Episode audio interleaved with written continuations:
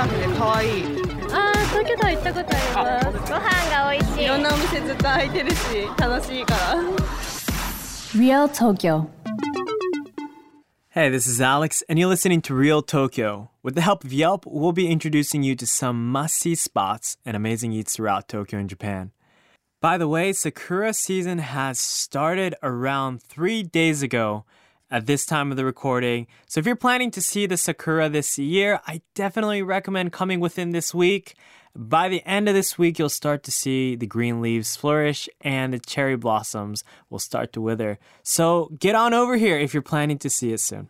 Today, we're taking a look at a really special area in Tokyo where well established shops with 100 years of history are joined by the latest in fashion and commerce. This is Ginza. So let's get started. Hey, listeners, before moving on to the next segment, if you have a moment, please press subscribe to our podcast and you'll get our newest episodes downloaded on your app automatically. Also, if you could leave us a review, that would help us a lot on figuring how to create better content for you guys and also help other people discover our podcast. Thank you and hope you enjoy. Today we're looking into Ginza. The origins of the name Ginza come from silver coins that were made under orders of the Edo shogunate at the time. When locals hear Ginza, they imagine a high class district where the most successful people walk. Some call this area the Beverly Hills of Japan, with a mix of both Western and Japanese luxury brands lining up like Gucci and Louis Vuitton. In reality, the area is pretty classy with elegant and exclusive clubs, high fashion brand shops, and many expensive jewelry dealers lined up. Ginza truly is a high end area to explore. The fact that there are many well established shops with a hundred years of history actually contributes to this high class. Restaurants in Ginza certainly do have a high standard, which also usually comes with a pretty big check, but you'll definitely enjoy yourself here. Recently, larger fashion brands like Uniqlo have also entered Ginza scene, which makes Ginza more accessible to all types of people. The high class of Ginza will surely offer you a standard to enjoy that you can't find anywhere else.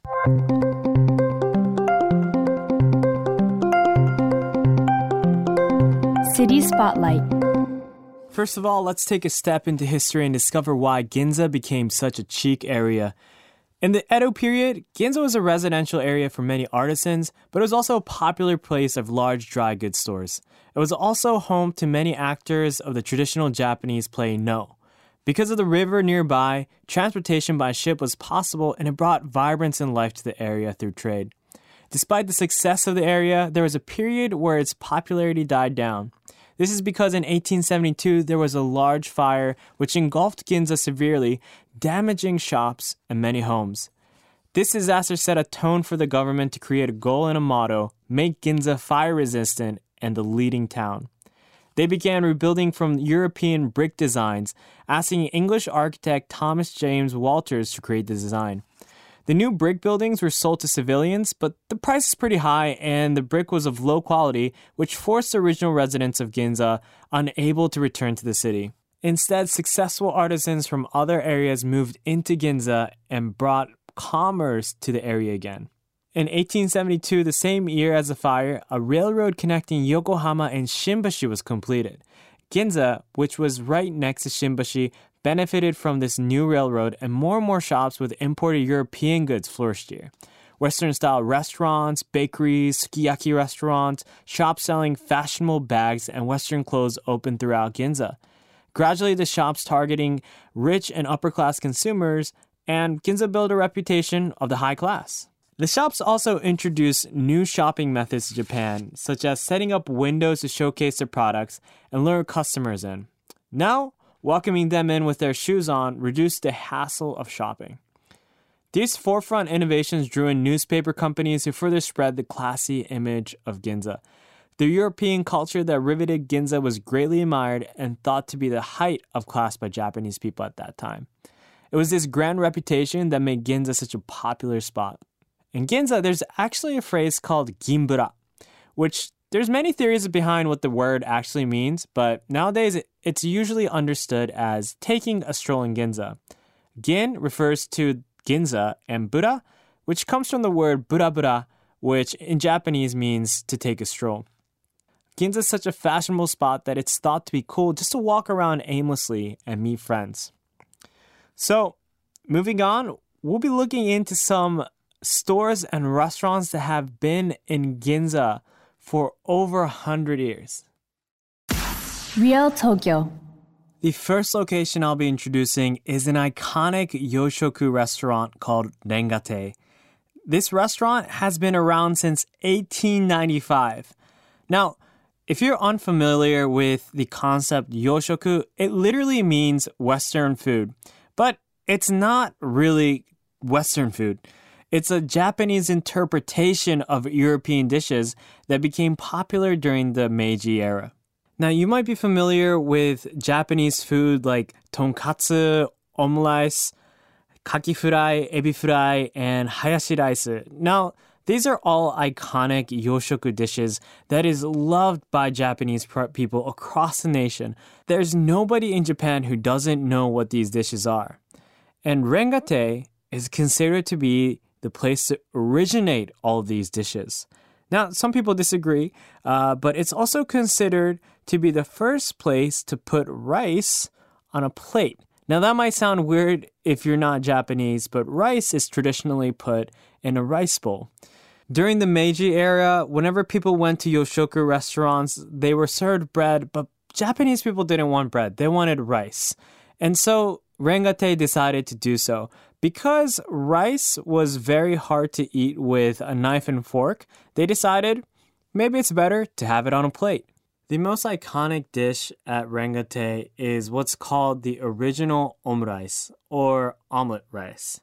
Uh, they mix egg, pieces of meat, onion, and rice together in a frying pan, uh, frying it up and creating an omelet shape uh, on the plate, and then pouring ketchup on top of it. Now, uh, it's like a very eggy fried rice. If you hear the name omrice, uh, many people would imagine something that looks very different. Uh, the omrice that most people eat now are an adaptation of what was coming out from Osaka, where you create ketchup rice and then you cover with an omelet and then dress it up with ketchup. The omrice at Rengatei looks very different, and I've never seen an omrice like this. Uh, but honestly, it was a lot easier to eat for me. It makes the flavors of the ingredients a lot better, I felt, and had the same consistency, but keeping the flavor of the ketchup. The second location I'll be introducing is a tempura restaurant located in Higashi Ginza called Tenkuni. This restaurant has been around since 1885. The name of this 130 year old tempura restaurant, Tenkuni, is a play on words to the Japanese word for heaven. Now, just because this place is over 100 years old, it doesn't mean that it's full of expensive food. Now, they have very high quality tempura, and some of the dinner sets could get pricey, but during lunchtime, you can have their tempura lunch sets from 1400 yen, which is around $14, and their tendon, which is a combination of tempura on the rice bowl, for 1100 yen or 11 US dollars. They have a very friendly service, amazing atmosphere, and prepared with English menus, so you don't have to worry about getting through the menu list here make sure to definitely check out their dessert menu. Uh, they had a Sakura Mochi strawberry ice cream, uh, which was one of the best mochi ice creams that I've ever had.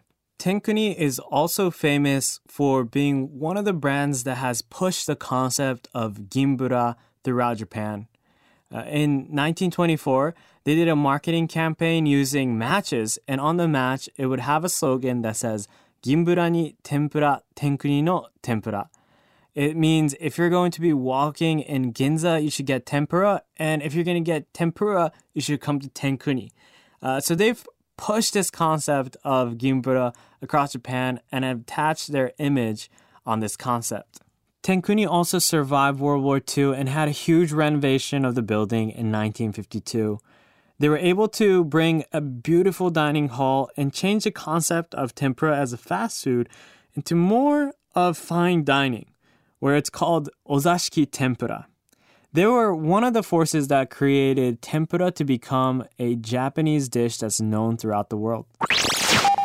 The last location I'll be introducing today is Kimuraya. Kimuraya is the most famous ampan bakery in the world, and it started in 1869, so it's almost 150 years old.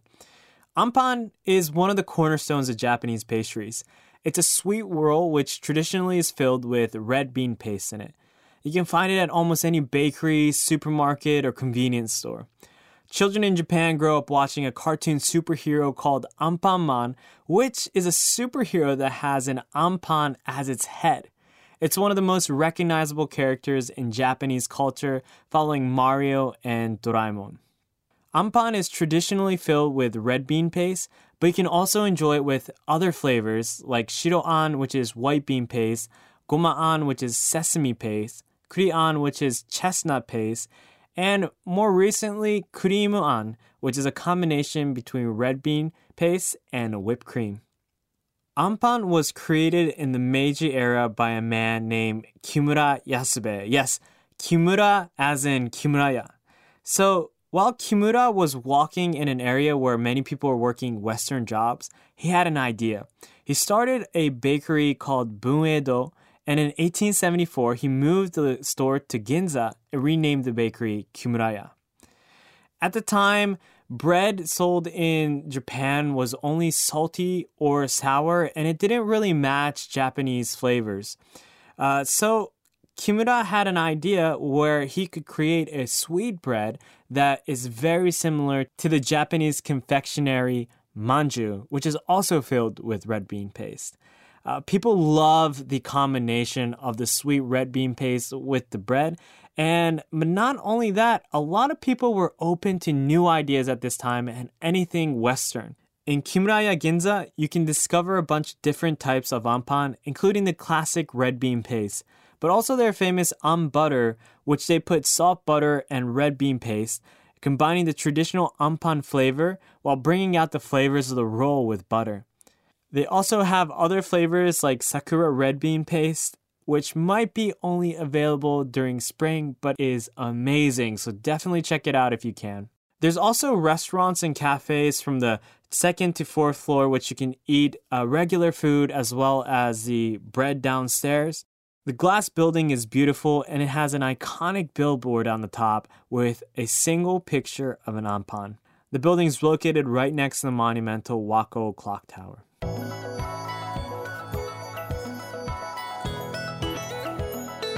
That's it for today for part one of Ginza. And next episode, we'll also be talking about a couple of other places that have been around for over 100 years in Ginza.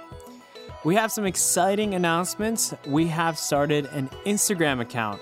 You can find us at Real Tokyo FM, where you'll see some mouth-watering pictures of food, as well as brilliant scenes for you to enjoy in Tokyo. So or please feel free to send us a message if you have any questions or comments about our podcast or about traveling in Japan. Uh, you can find more info about the spots we introduced today in the descriptions and on Yelp.